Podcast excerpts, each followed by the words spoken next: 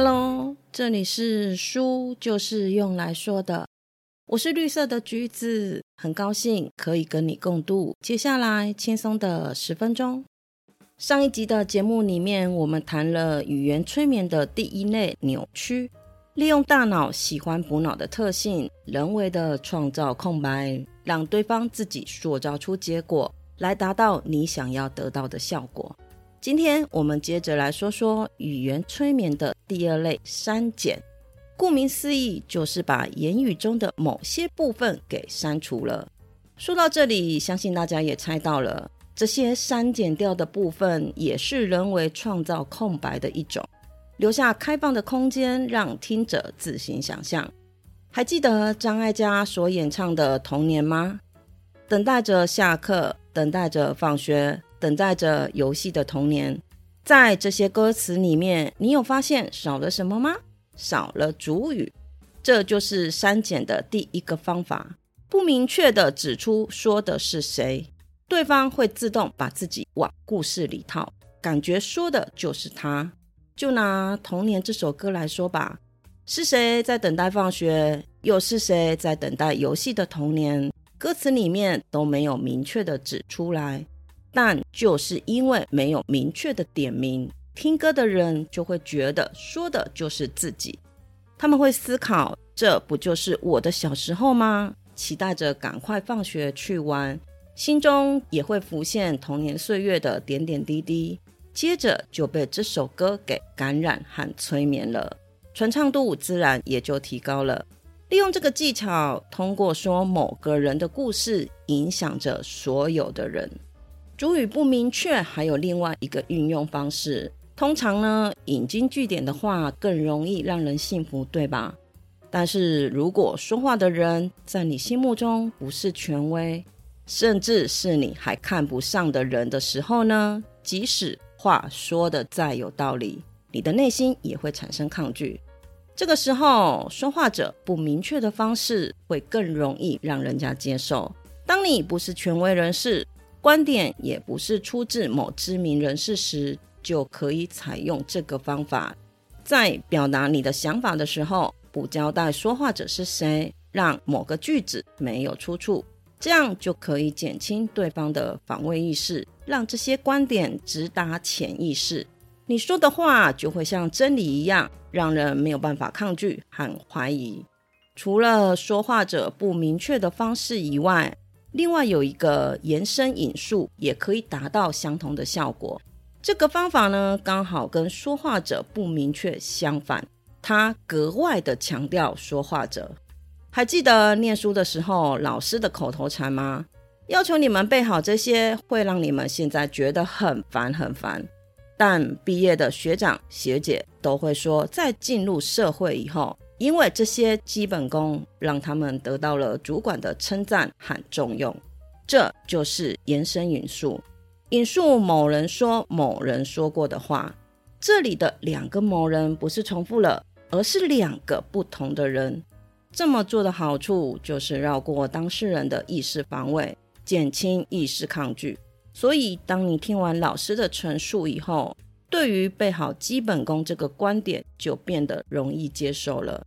虽然这样的表达方式让人听起来很绕，但这就是延伸引述的好处，弯来绕去的让对方意识模糊，降低防卫心理。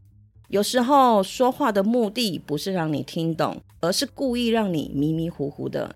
只有你意识迷糊了，关键的词才能够有效的进入你的潜意识。说完了删减主语，接下来来说删减的第二种方式。动词不明确，意思是话语中动词所描述的行为不够清晰。比如说，只要你努力了，你就能越来越好。要努力什么呢？留白让对方填充，对方就会极力的在各方面努力。而且这样的留白，当事人会感觉自己有话语权，自己能够掌控自己的人生。就像上一集说的，明明是套路，但是这个套路能够帮助当事人变得更有力量，去完美自己的人生。最后，我们来说说第三种方式——比较三减。物竞天择，比身边的人优秀，才能够获得更多的生存机会。人类为了满足生存的需求，比较是我们的天性。比较让我们可以获得更多的生存机会。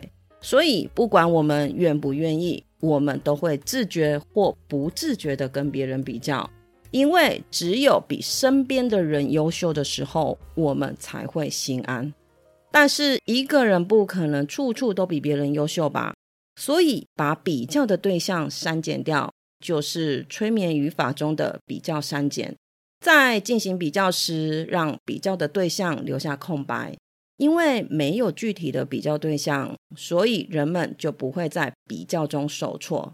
留下的空白让当事人自己去填充，这样也会起到一种正向的暗示作用。像鼓励孩子时，就可以说：“你越来越聪明懂事了。”这是跟哪个阶段比呢？删减没有点出来，可是孩子听了以后呢，会很高兴，也会给自己打气，督促自己朝着更好的方向走去。以上就是删减的三个方法，透过删除部分重要的资讯，以达到效果。最后，我们来说一下语言催眠的第三类——一般化。什么叫做一般化？利用特定的经验归纳出一般的经验。俗话说。一朝被蛇咬，十年怕井绳。遇到偶然间的伤害之后，出于安全的需求，一个人会选择逃避与之相关的所有事情。这个现象就叫做一般化。一般化可以分为以偏概全和能力限制两种。我们先从以偏概全来说，心理学上有一个专有名词——刻板印象。人们会对某一类人或事物产生固定而笼统的看法。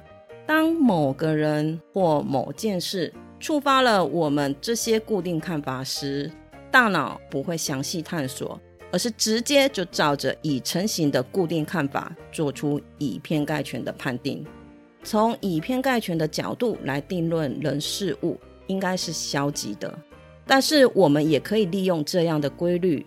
把某个单一的正面化事件给一般化，去强化当事人的正面行为，什么意思呢？比方说，老公心血来潮送了一个情人节礼物给我们，我们就可以用“谢谢老公，你永远都不会忘了爱我”这种语词来表达谢意。这就是把一个单一事件给一般化，给老公一个错觉，觉得自己送礼物是日常。让老公从情人节礼物开始，慢慢的养成良好的习惯，最终可以改变人生。所以，请善用“总是”“永远”“所有”“美好”“一切”等词，当一个乐观者，把单一美好的事物以偏概全。最后，我们来谈谈能力限制，就是在说话里面有明显的限制性信念，例如“你不能创业，你创业不会成功的”。这就是属于限制性的言辞。人都喜欢自己做决定，对于别人给我们下达的指令，防卫意识会启动，如此就很难让对方达到我们想要的效果。这个时候呢，我们就可以利用可能性和必须性这个语言催眠，把可能性或必须性的规律藏在句子里面，让对方无法抗拒和否定。用词的巧妙之处，就是失之毫厘，差之千里。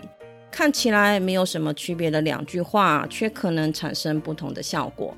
来听一听下面这两句话吧，哪一句更可以打动你的心呢？LV 是世界上最好的皮件，还是 LV 可能是世界上最好的皮件呢？